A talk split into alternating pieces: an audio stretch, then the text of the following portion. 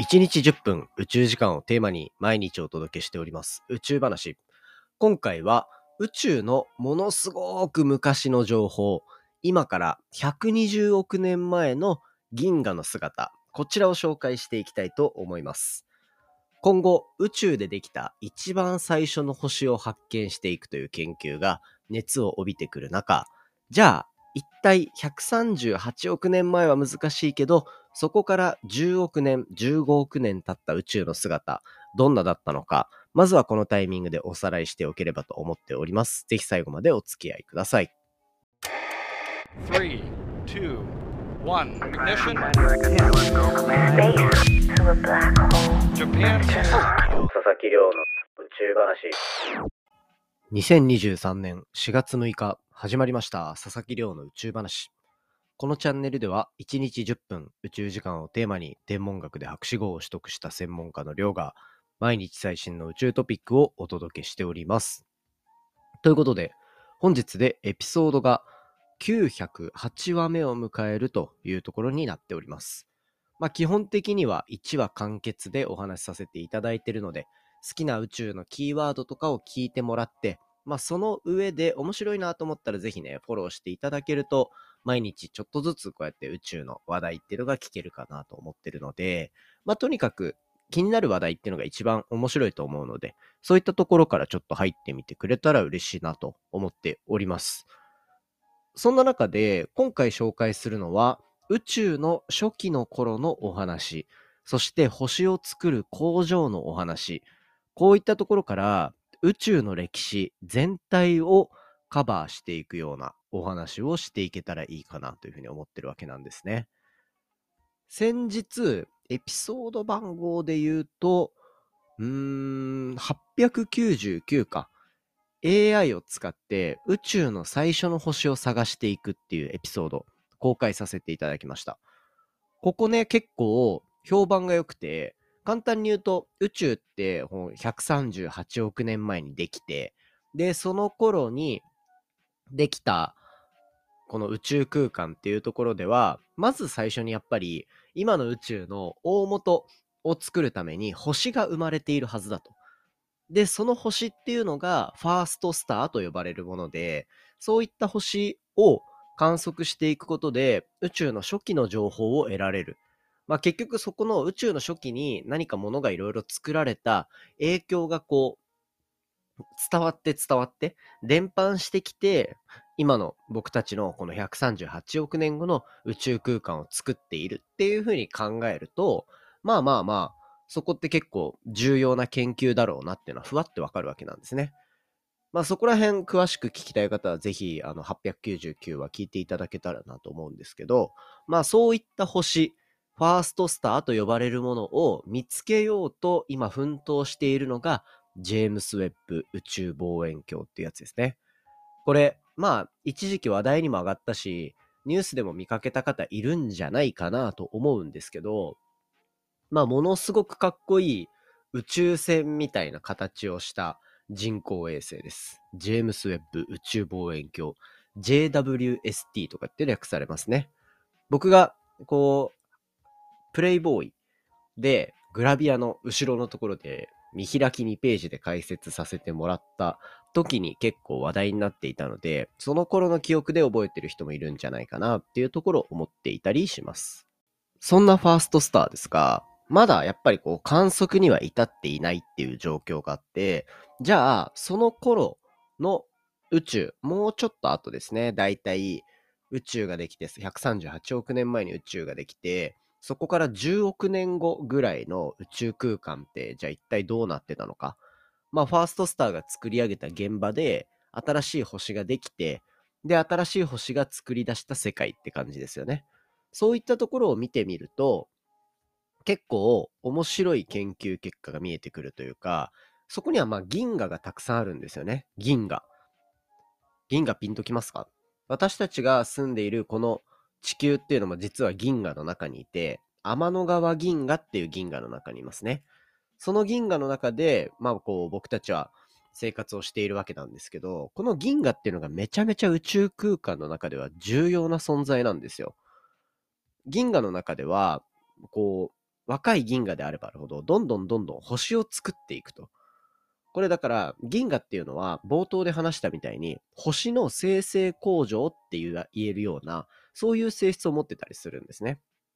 なんでかっていうと、まあ、大体こう中心にブラックホールみたいなのがあって、それによってかき集められてきた星の材料だったり、まあ、星だったりっていうところがたくさん固まっていると。一箇所に。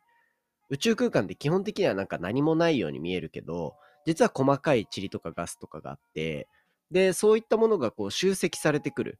で、集積されてくると、結局、星を作る材料っていうのは塵とかガスなので、そういったのがくっついてきて、だんだんこう大きくなっていくっていうのが星の出来方なんですよね。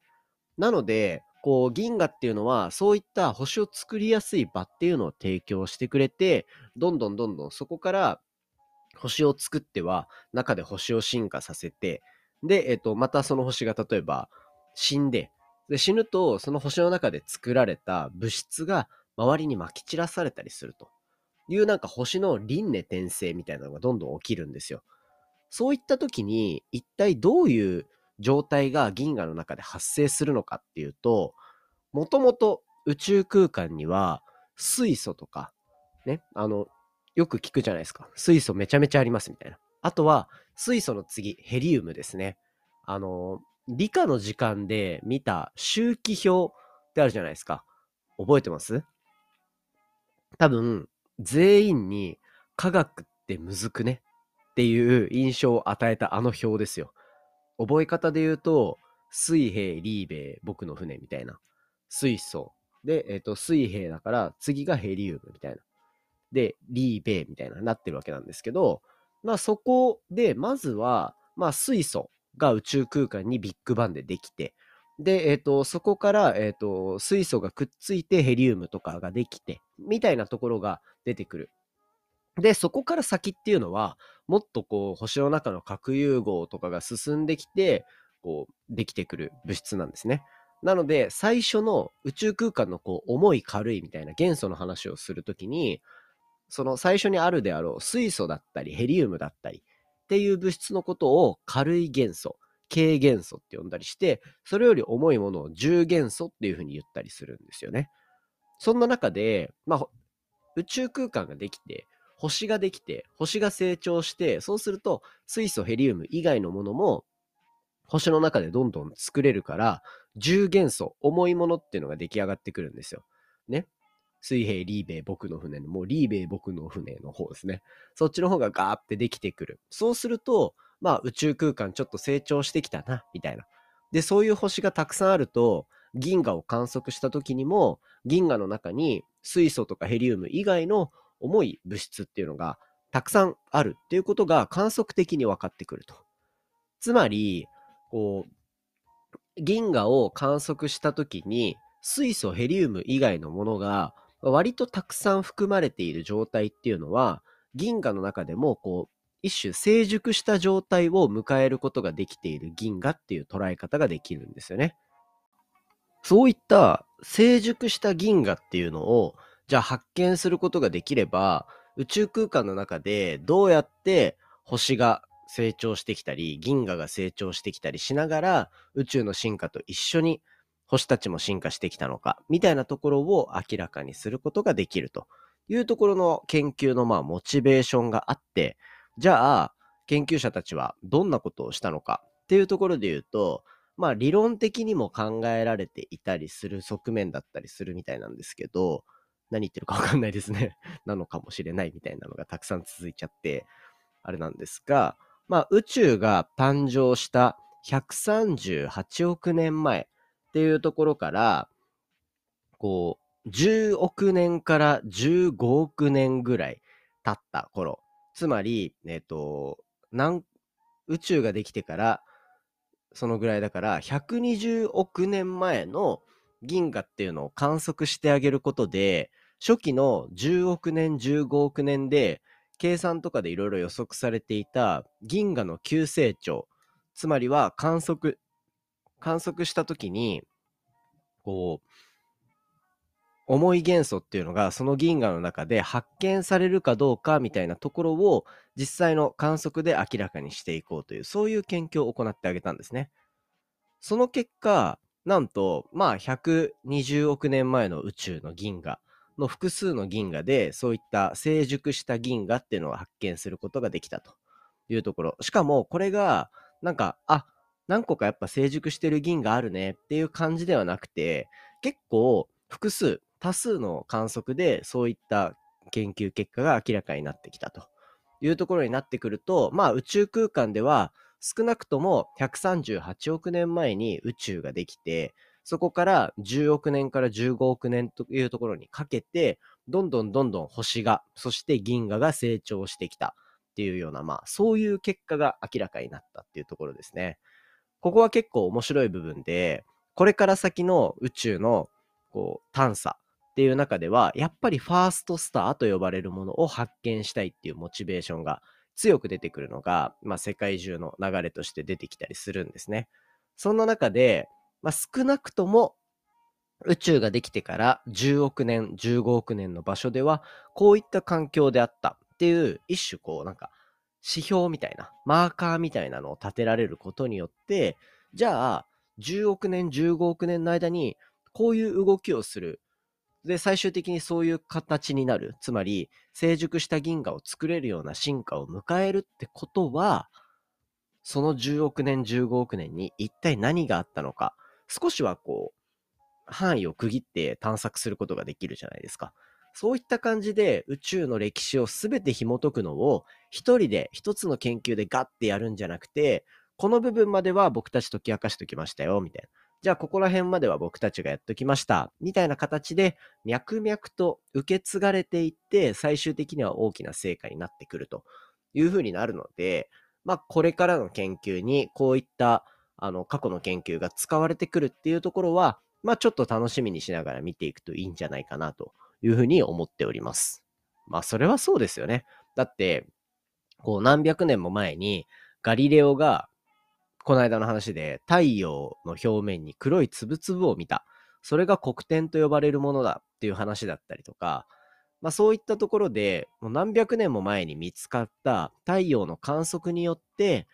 あそこ見たら結構面白いんじゃないかっていう雰囲気が漂い始め、そこから今でもまだ太陽を解明できずに、どんどんどんどん新しい研究が、知見が溜まっていって、太陽を完全に解明するっていうところに近づいていってるわけじゃないですか。そういった、まあ、脈々と受け継がれていく、この研究の性質みたいなところも、結構宇宙話では気にしてほしいなと。そしてそこも楽しんでほしいなと思ってるので、長く続ければ続けるだけ、この番組を。こう、過去からどういう変化あったっけな、みたいな。だから2年間ぐらい、今2年半か、ポッドキャストやってるけど、もっともっと聞いてもらって、例えば5年とか言ったりするとするじゃないですか。そうした時に、今の時点から聞いてくれてた人たちには、あ、なんかそういえばそんなようなこと言ってたな、聞き始めの頃に、みたいな。で、そうすると、あ、あの研究ってそういう変わり方したんだっていうのが見えてきて、なかなか面白いね。宇宙の見え方が独自に持てたり、あとは僕と一緒にこう、理解を深めていきながら、新しい宇宙の見え方できたら面白いかなというふうに思ってるので、日常の中にちょっとだけ宇宙のことを入れてみてですね、これから、まあ宇宙ビジネスとか、そういったところでもガンガン宇宙との距離っていうのは近づいてくるので、そんな中で天文を学びながら、そして宇宙ビジネス学びながら、宇宙話楽しんでいただけたら嬉しいなと思っております。そんな感じで今回は宇宙の初期に見つかった成熟した銀河っていうところのお話をさせていただきました。途中ちょっとね、最近花粉症みたいなのがひどくて、ね、あの声が変な感じになってたり、